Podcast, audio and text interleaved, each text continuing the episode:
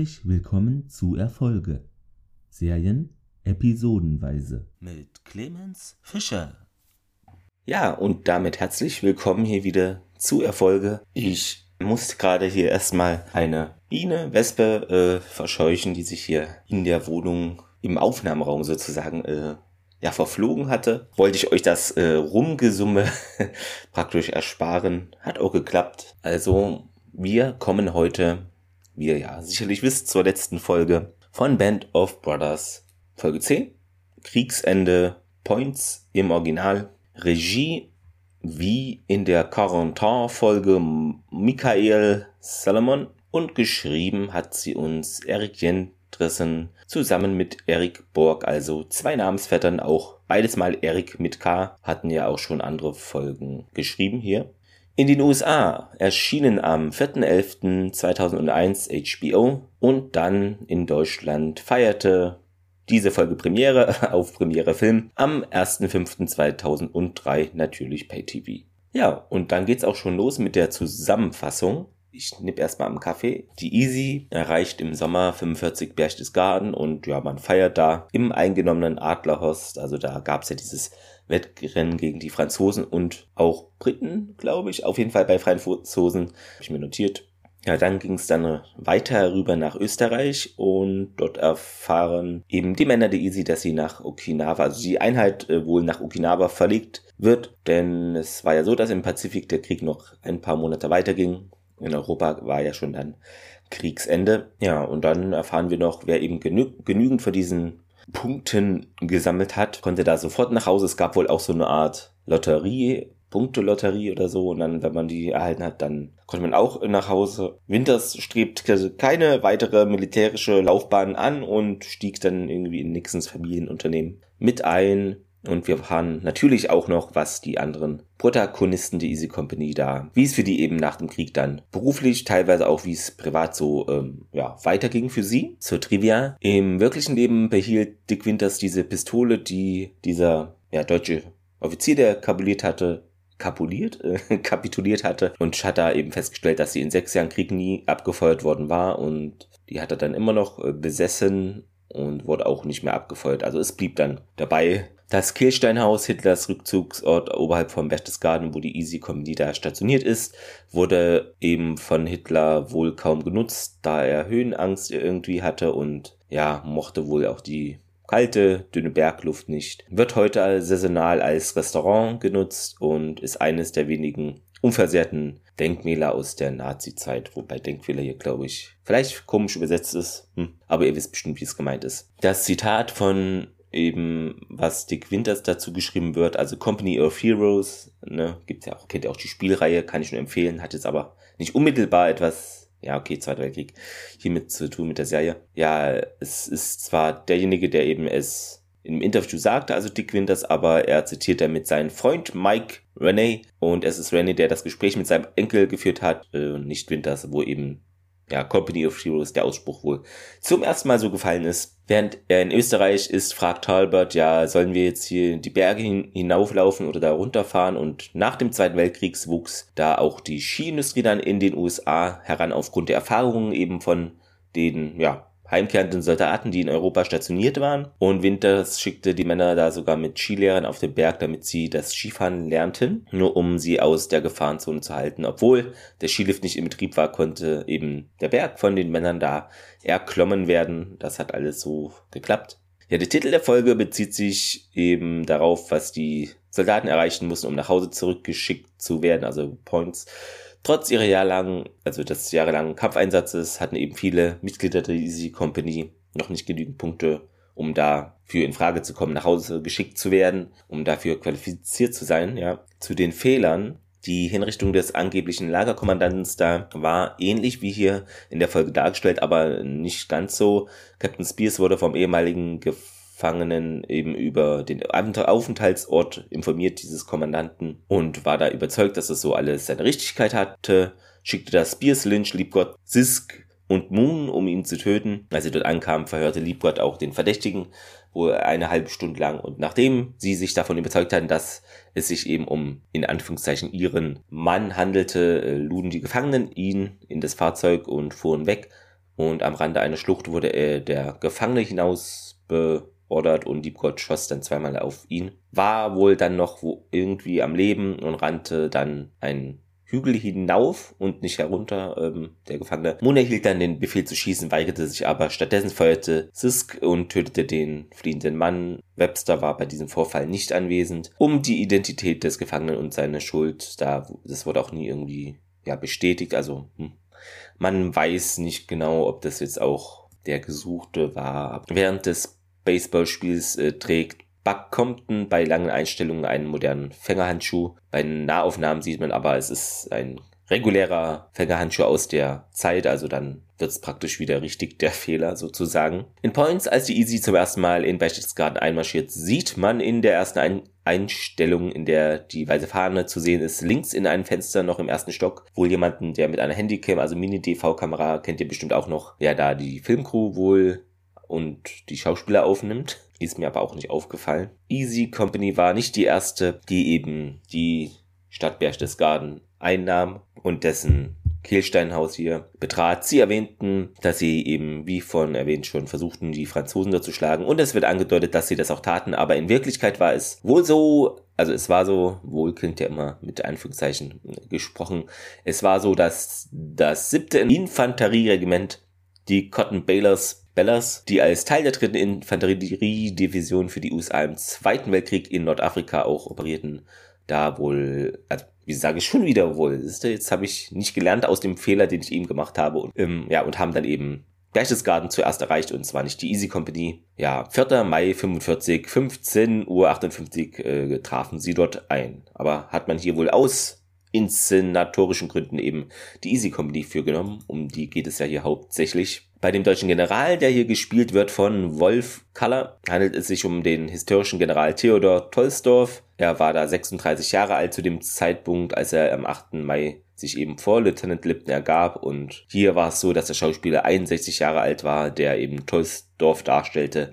Also nicht nur eine kleine Diskrepanz. Ich fand, er hat es auch gut dargestellt, aber schon merkwürdig, wenn man das dann im Nachhinein so liest, dass da eben kein Schauspieler genommen wurde, der vielleicht eher in dem, ich sag mal, realistischen Altersbereich äh, des tatsächlichen Generals zu dem Zeitpunkt äh, kommt. Aber hat man sich hier für eine andere Variation entschieden. Als der betrunkene Soldat sein Gewehr erhebt und da auf Sergeant Grant feuert, äh, zielt er eindeutig sehr weit rechts äh, an den vorbei, ja, und kann ihn nicht wie eben zu sehen im Kopf treffen. Hat man vielleicht gemacht, um das Risiko für den Schauspieler so gering wie möglich äh, zu halten. Da selbst eine Platzpatrone ein Objekt eben da recht schnell wegschleudern kann und schwere oder tödliche Wunden verursachen kann, weil es ja auch eine Entfernung, die jetzt nicht zu groß war. Deshalb ist es eben so, dass man sich da natürlich für die sichere Variante entschieden hat. Ist verständlich, finde ich. Ja, Zitat der Woche habe ich mich für Winters entschieden, denn er fasst es jetzt hier nochmal zusammen, finde ich, äh, was wir in dieser Folge sehen, was auch so vor sich geht, trotz Kriegsende. Und zwar sagte er,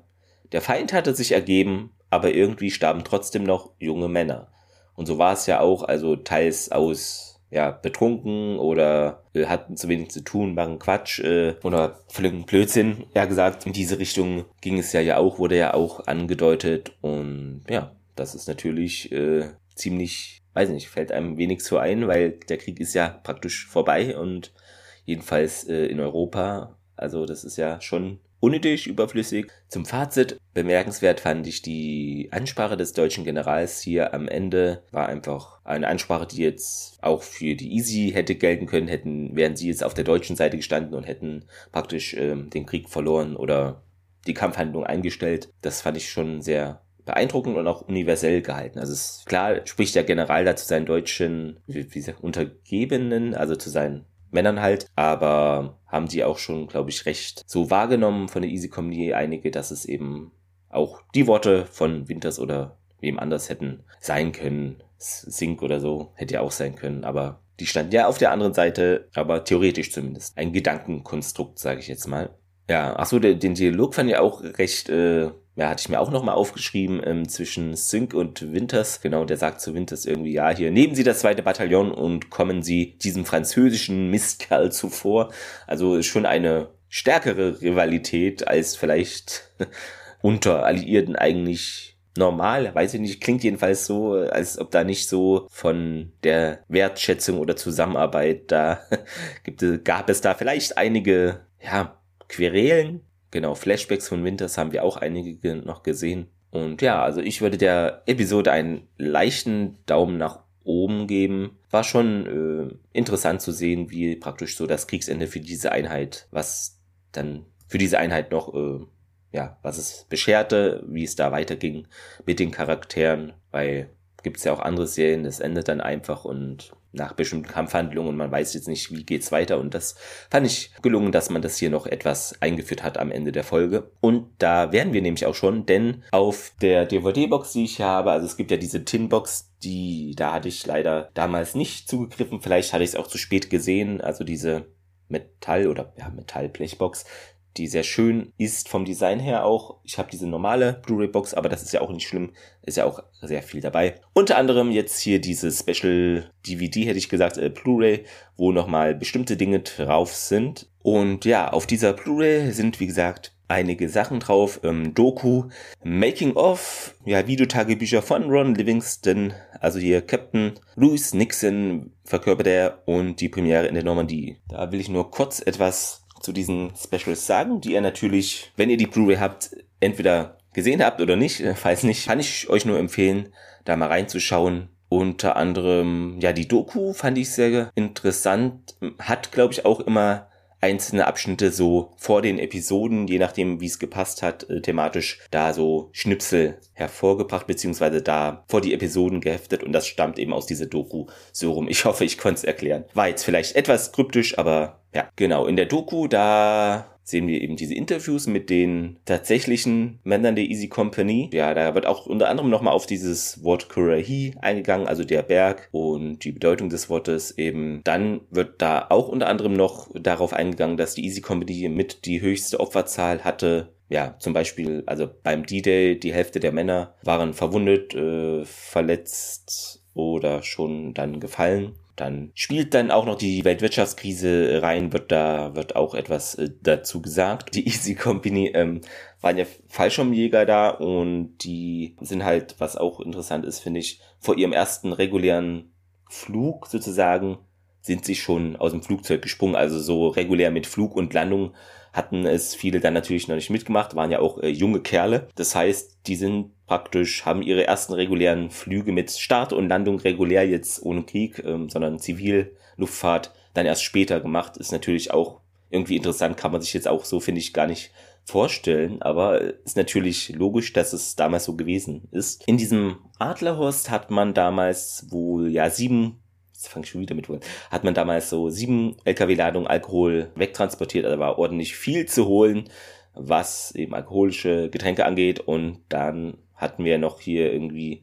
erfahren, wie es gab da Appelle in Unterwäsche und einige Tage hatte die Easy Company da, um zu relaxen und äh, ja, eben betrunken zu sein. Nach dem, was sie da alle durchgemacht haben, denke ich, kann man ja auch sagen, war vielleicht auch verdient. Wobei vielleicht nicht dem militärischen Standard entsprechend. Aber da wisst ihr vielleicht mehr, wenn ihr zum Beispiel beim Militär, Bundeswehr oder so seid, wie da gibt es bestimmt Bestimmungen, die sowas untersagen. Würde ich jetzt mal tippen oder einschränken. Solche Saufgelage, ja. Dann gibt es noch ein Making-of. Da wird unter anderem äh, darauf Bezug genommen, dass es hier ein, das Set eben, das Main Set war 5 Hektar groß in England und da wurden die Schauspieler auch äh, trainiert, Special Effects äh, wurden da einstudiert und gezeigt und es gab, man hatte diese DC-3 Flugzeuge, davon hatte man für diese Serie genau vier Stück. Das ist natürlich zu wenig, um jetzt äh, die D-Day-Landung inszenieren zu können oder auch äh, allein die Starts, wie sie abheben aus England und dann ja über den Kanal praktisch fliegen. Das ist zu wenig. Deshalb hat man auch den Kameraleuten gesagt, ja, hier bitte, sobald hier eine abhebt, dann filmt es von der Seite, rennt dann über rüber auf die andere, filmt es von der, filmt es von vorne, von hinten, von schräg unten, von der Seite. Also je mehr Aufnahmen man da hat, desto mehr kann man praktisch dann natürlich auch uns Zuschauern, denke ich mal, suggerieren, ja, okay, das sind mehrere Flugzeuge. Natürlich, Visual Effects hat man bestimmt dann auch einige eingefügt, aber so hatte man dann noch mehrere Kameraperspektiven, viele zur Verfügung, denn man hatte, wie gesagt, nur vier fliegende Flugzeuge. Dann gibt es noch da einen Abschnitt im Making-of zu den Digi Little Effects, Market Gardens und Market Garden unter anderem. Da gab es ja auch diese massiven Absprünge. Da wurden dann auch, wie so Schablonen, würde ich es mal nennen, gebastelt am Computer von eben abspringenden, wo dann die so als Schablone genommen wurden und in den Hintergrund so eingefügt wurden, dass man praktisch sieht, okay, es springen ganz viele ab und nicht nur fünf Leute, sondern dass es dann praktisch der Himmel auch voll ist von Fallschirmtruppen. Genau. Ja, was erfahren wir da noch? 14.000 äh, Schuss pro Tag wurden da abgefeuert. Das ist schon ordentlich. Und der Tiger-Panzer aus äh, Private Ryan, der Soldat James Ryan, wurde da auch etwas umgebaut für Band of Brothers und nach der dritten Folge war es wohl so, irgendwie hatte ich auch da erfahren, rausgehört, dass es schon mehr explosives Material verbraucht worden sei als im gesamten Film der Soldat James Ryan, aber ist schon bemerkenswert. Wobei halt drei Folgen Band of Brothers, das sind dann ja auch, ist ja dann ja, wäre ja auch ein längerer Film. Genau, was wird noch dort äh, erwähnt? Ja, es gab äh, wohl ein Flugzeughangar mit über 200 Bäumen und da hat man auch Bastogne die Effekte da mit den Mörsern inszeniert. Es dauerte da wohl vier Wochen so, diesen künstlichen Schnee hinzubekommen am Bastogne-Set. Also es war nicht so einfach. Hat man auch extra so, ich hätte jetzt Laubbläser gesagt, ist natürlich falsch, aber so, so wie so Schneemaschinen gebaut, sah etwas wie Ghostbusters aus, äh, wird auch so dargestellt von den Set-Designern oder die das da eben ausführen, ja. Dann gibt es noch Videotagebücher, relativ lang. Das sind immer so, weiß gar nicht, wie viele es sind, über 15 waren es, glaube ich. Kann man sich einzeln anschauen, so gestückelt oder wenn man möchte, komplett. Ist dann eine Stunde circa, genau, wo eben Ron Livingston, also Captain Louis Nixon da vom Set berichtet. Viele Einblicke, aber da gab es leider keinen Untertitel, keinen deutschen und auch keinen englischen, so wenn ich das richtig so gesehen habe. Also bei mir jedenfalls nicht. Ja, und dann gibt es noch äh, die Premiere in der Normandie. Das geht aber leider nur drei Minuten. Also ein kleiner Clip, wo eben die Männer der Easy Comedy da eingeladen wurden und der Premiere beiwohnten zu der Serie. Ja, und damit sind wir am Ende dieser Reise, dieser tollen Serie. Was hat euch denn an dieser Serie besonders, äh, was hat euch beeindruckt? Was ist vielleicht äh, eher Kritik, die ihr an dieser Serie habt? Oder gefällt euch der Podcast? Schreibt es mir natürlich sehr gerne über die Social Media Plattformen, also Facebook, Twitter, Instagram ist selbstverständlich vorhanden oder eben auch auf die Webseite in dem Blog. Eure Anmerkungen tippen natürlich oder als E-Mail gibt es natürlich auch. Macht dies sehr gerne und dann ja, schauen wir mal, wie es weitergeht. Ich habe ja einige Ideen, aber dazu natürlich erst, wenn es soweit ist, denn muss ich ja selber noch etwas daran arbeiten. Habt noch einen schönen Tag und dann hört auch beim nächsten Mal gerne wieder rein. Macht es gut, tschüss.